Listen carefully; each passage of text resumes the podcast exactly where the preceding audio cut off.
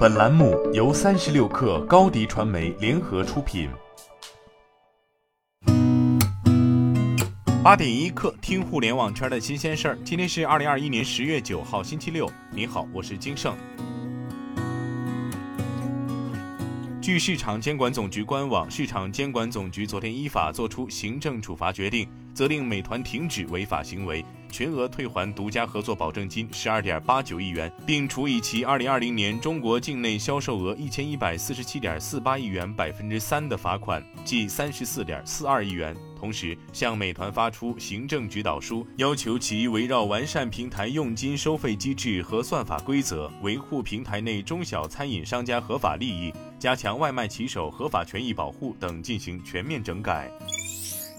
三十六氪获悉，淘特商家近日开始批量签约开通多元化支付协议，或在月内接入微信支付。依据协议描述，淘特将拓展多元化商品销售和支付渠道，将在特定场景支持淘特 App 多样化支付方式，通过引入第三方支付机构提供代收账款等服务。证券时报消息，国家邮政局监测数据显示，十月一号至七号，全国邮政快递业高位运行安全平稳，共揽收快递包裹十九点九一亿件，与二零一九年同期相比增长百分之一百点三八，与二零二零年同比增长百分之二十八点三一；投递快递包裹十九点一七亿件，与二零一九年同期相比增长百分之一百零四点四四，与二零二零年同比增长百分之二十五点七一。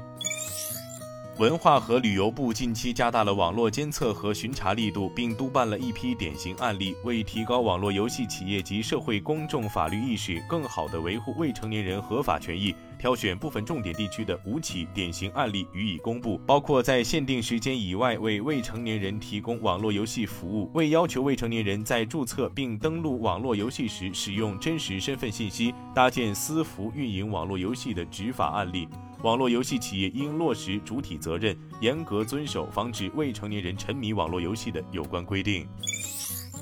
据报道，针对收购北京麦田传闻，字节跳动旗下平台幸福里相关负责人回应称，幸福里实际只是收购了麦田旗下一家公司，并非收购北京麦田。据了解，幸福里是字节跳动2018年成立的房产信息平台，而麦田一直是幸福里的深度合作伙伴。